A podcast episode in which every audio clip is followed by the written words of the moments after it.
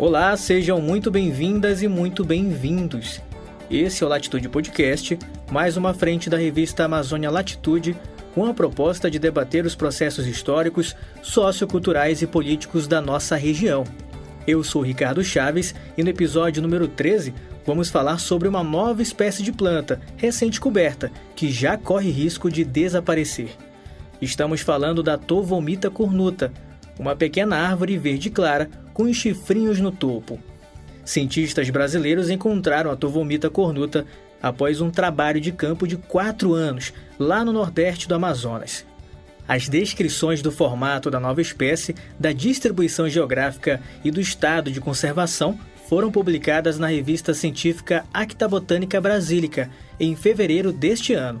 E para entender a descoberta da Tovomita cornuta, nós conversamos com Layon Oreste, ecólogo e doutorando em botânica do INPA, que é o Instituto Nacional de Pesquisas da Amazônia. Ele é um dos responsáveis por encontrar e descrever a nova árvore. Para o pesquisador, a descoberta mostra que a biodiversidade desconhecida na região é abundante, alertando para o risco de algumas espécies serem destruídas antes mesmo de serem catalogadas. Vem comigo!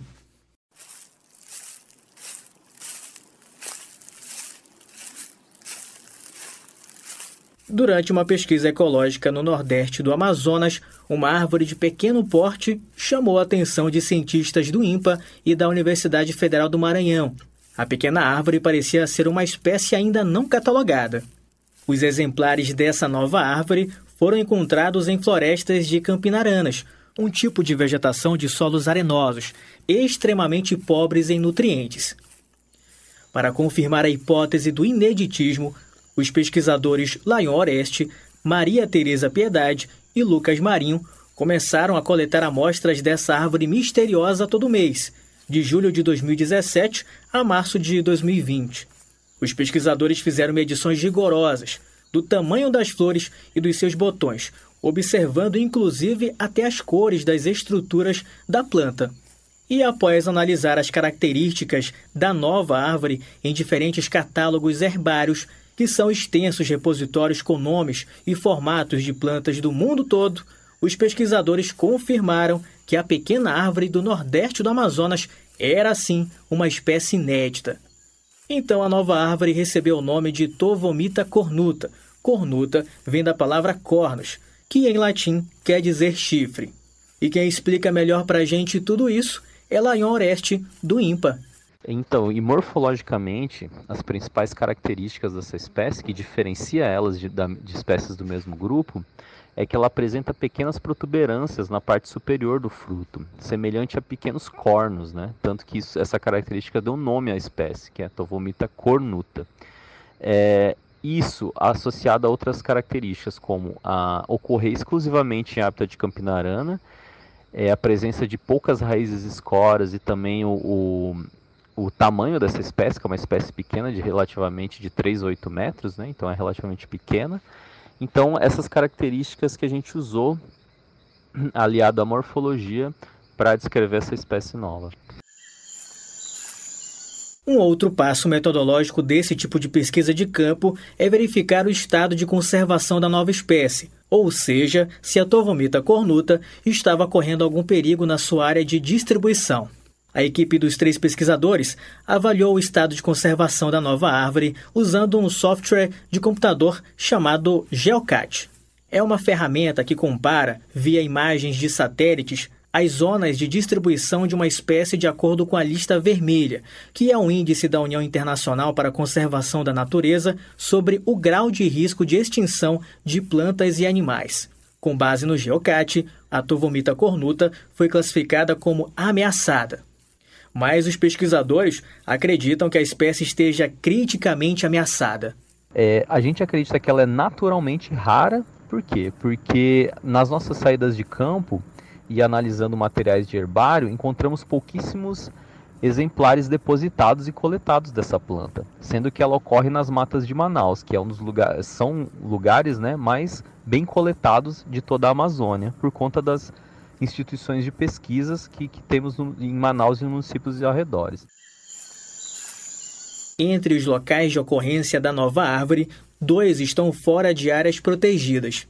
Nos últimos anos, as áreas sem proteção sofrem com atividades humanas predatórias, prejudicando animais e plantas. Das quatro populações que nós encontramos da espécie, duas delas se encontram ameaçadas. A primeira é ameaçada pela especulação imobiliária no bairro Ponta Negra, né, onde a expansão urbana principalmente destruiu é, uma extensão grande de mata, então a espécie sofreu com perda de hábitat. E a segunda, na, é, por conta da, da, criação do lago de Balbina, em Presidente Figueiredo, imensas áreas foram alagadas, representando uma perda de hábitat muito grande para essa espécie que ocorria naturalmente naquela região. Exemplares da recém-descoberta espécie também foram encontradas em duas reservas de desenvolvimento sustentável, as chamadas RDS. Mas isso não significa que a turvomita cornuta esteja totalmente protegida por lá. Nessas RDS, ainda ocorre extração de madeira e supressão de floresta para uso da agropecuária de pequena escala. A pesquisa que nos levou a descrever essa espécie, ela faz parte de um contexto maior do projeto PELD, e a sigla significa Pesquisas Ecológicas de Longa Duração. Esse é um projeto maior que é financiado a nível federal pelo CNPq e a nível estadual pela FAPEAM. Como o nome diz, ele almeja projetos de monitoramento da biodiversidade, principalmente, e isso exige é, constantes idas a campo. Né? Em termos de conservação ambiental, não ajuda nada que descobertas científicas como essa passem por obstáculos criados pelo próprio governo federal, como falta de dinheiro. Pesquisas de campo exigem grandes conjuntos de dados e muito tempo na floresta, demandando investimentos. Um estudo do professor Carlos Antônio Rios Saldanha, ecólogo do Instituto Tecnológico de Linares, no México, mostrou que as publicações baseadas em trabalho de campo caíram 20% entre 1980 e 2014. E infelizmente a ciência brasileira tem sido muito atacada nos últimos anos. Né? Eu posso falar mais especificamente do instituto que eu faço parte, o INPA. Eu sou aluno de pós-graduação em botânica desse instituto.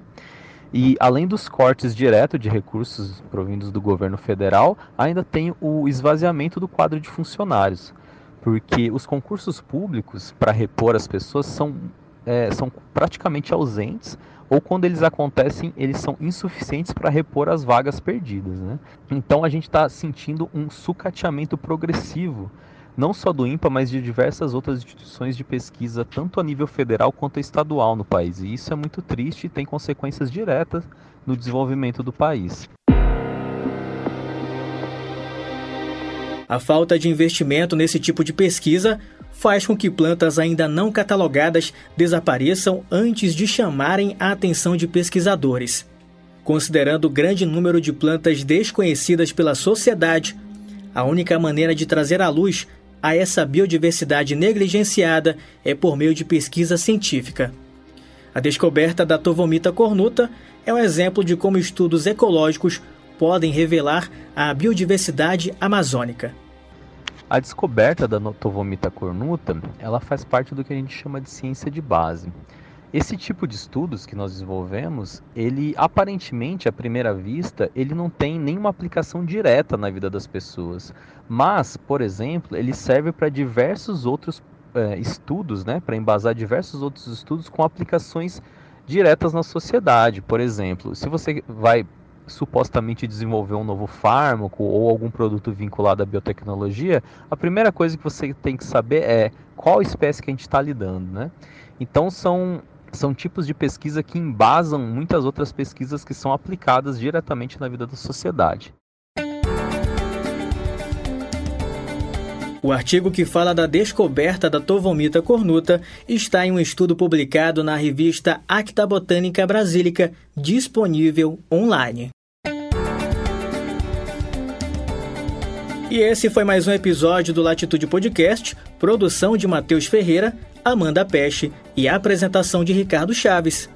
Para você acompanhar mais conteúdos sobre descobertas científicas, árvores e plantas da floresta, basta ir no nosso site amazonialatitude.com ou nos seguir nas redes sociais. Até a próxima!